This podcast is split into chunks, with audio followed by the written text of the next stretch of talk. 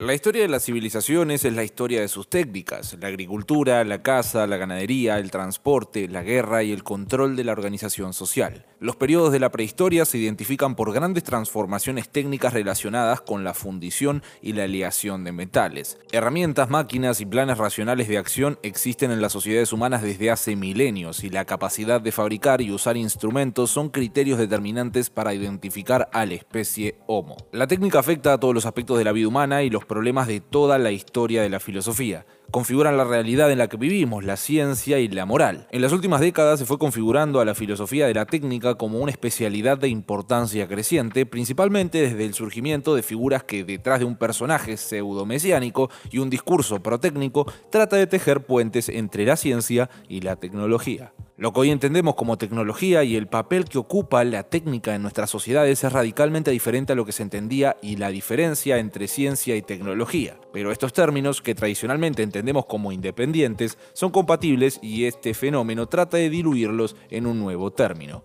Hoy toca hablar de la tecnociencia.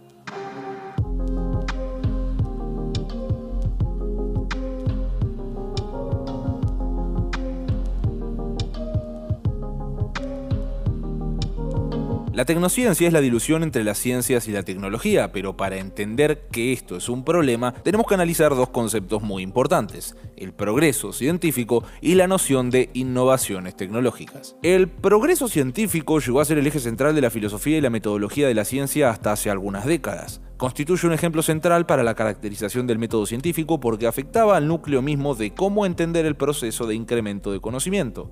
Se relaciona directamente con espacios semánticos, lógicos, epistemológicos e históricos al punto en que la respuesta que se dé a la pregunta del progreso de la ciencia condiciona el resto de la posición filosófica de la ciencia. Su importancia para la metodología de las ciencias es equivalente a la que puede tener la noción de objetividad para la epistemología. Si la objetividad sirve para configurar los componentes básicos del conocimiento científico, el progreso científico permite articular la malla intelectual de la metodología de la ciencia. En cuanto a la innovación tecnológica, forma parte del conjunto de temas estudiados por la filosofía y la metodología de la tecnología. Cumple un papel menos relevante que el progreso científico en cuanto a queda englobado en el campo metodológico general de la tecnología donde otras nociones como eficacia y eficiencia tienen más protagonismo. Pero la innovación tecnológica recoge uno de los rasgos básicos de la actividad transformadora que conforma el quehacer tecnológico como es la creatividad. La tecnología condicionada por la creatividad busca nuevos fines y medios para alcanzar los objetivos propuestos. Aunque tengan una clara impronta metodológica, progreso científico e innovación tecnológica no son expresiones situadas al mismo nivel.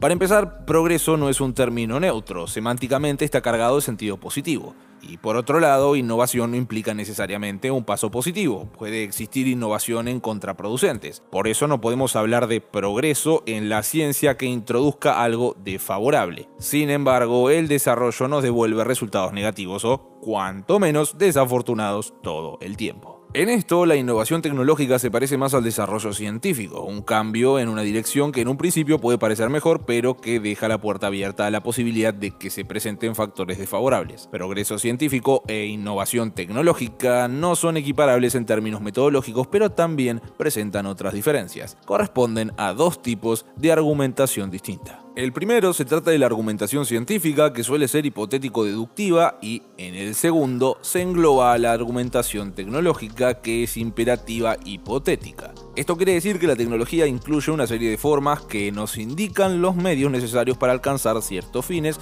de acuerdo a los objetivos previamente elegidos. Desde esta perspectiva, cuando queremos alcanzar determinado fin y se consideran efectivos los medios propuestos y resultan aceptables los costos estimados, ahí podemos utilizar estos medios, de lo contrario no sería un comportamiento racional. Por otro lado, progreso científico y la innovación tecnológica también difieren desde la perspectiva epistemológica. El incremento del conocimiento es la meta principal del progreso científico, mientras que la innovación tecnológica ya parte de un conocimiento científico que sirve de soporte para intentar transformar una realidad. Así, la innovación tecnológica no busca tanto el adquirir nueva información, sino que cómo introducir esa información en los sistemas existentes. Al innovar pretende modificar el estado de las cosas que ya existen con el fin de que aparezcan nuevas situaciones que no serían posibles en otra situación, en otras condiciones, o busca que se impida la producción de cierto fenómeno. Los valores de los objetivos buscados varían a pasar del progreso científico a la innovación tecnológica, porque los valores epistemológicos y prácticos del progreso científico se vuelven en un radio de acción más limitado que la innovación tecnológica, si jugamos los valores desde un punto de vista de su complejidad y de su mayor incidencia para los agentes humanos, los grupos sociales y la sociedad en su conjunto.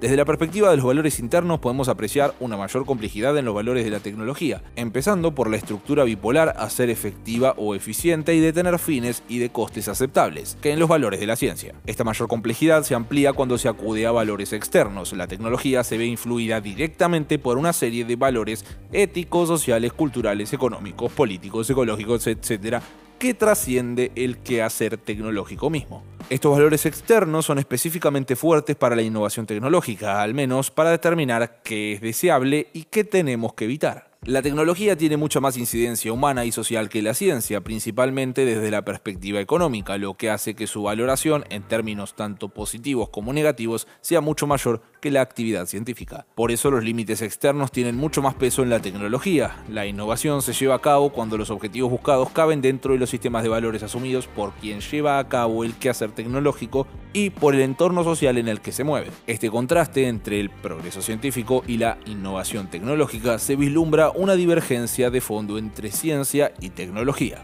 pero apelar a esta distinción supone seguir una ruta diferente a los intentos unificados de la tecnociencia. Desde una perspectiva conceptual, la distinción entre ambas es innegable, pero desde una perspectiva práctica, su interdependencia también es innegable. La innovación tecnológica puede contribuir al progreso científico y hay progresos científicos que influyen directamente en la innovación tecnológica. Pero aceptar esta interdependencia práctica entre ciencia y tecnología no difumina su diferencia conceptual solo se diluye cuando se adopta una concepción intermedialista del método científico que subordine los contenidos científicos a los fines tecnológicos. Así y solo así podríamos tener una genuina tecnociencia, donde prevalece la tecnología por sobre la ciencia. Ciencia y tecnología ofrecen una forma de racionalidad característica que hace inviable el intento de reducirla o subsumirla en la otra, y diferenciar estas conceptualidades tampoco impide de ninguna manera el reconocimiento de interdependencias prácticas. Pero con todas estas características propias de la actividad científica y el quehacer tecnológico, junto con las divergencias en términos internos,